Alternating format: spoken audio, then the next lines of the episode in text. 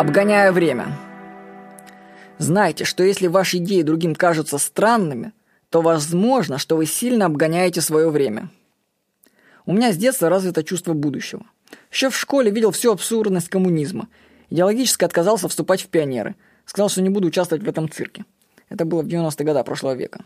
Предсказывал разорение многих фирм. Помню, работал системным администратором в магазине по продаже электротоваров.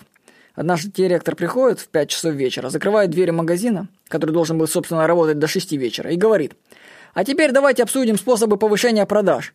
Я тогда еле сдержался и не высказал все, что думаю по этому поводу. Магазин вскоре закрылся.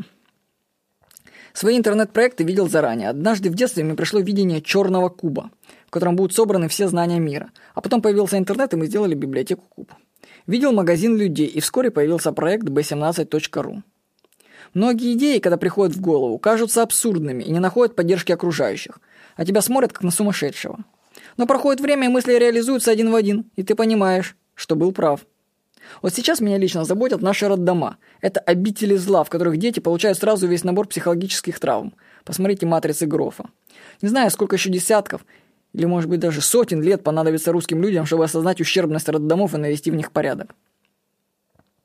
Вот. Верьте в свои мысли. Вы можете обгонять свое время на десятилетия и столетия. Главное, верьте в себя.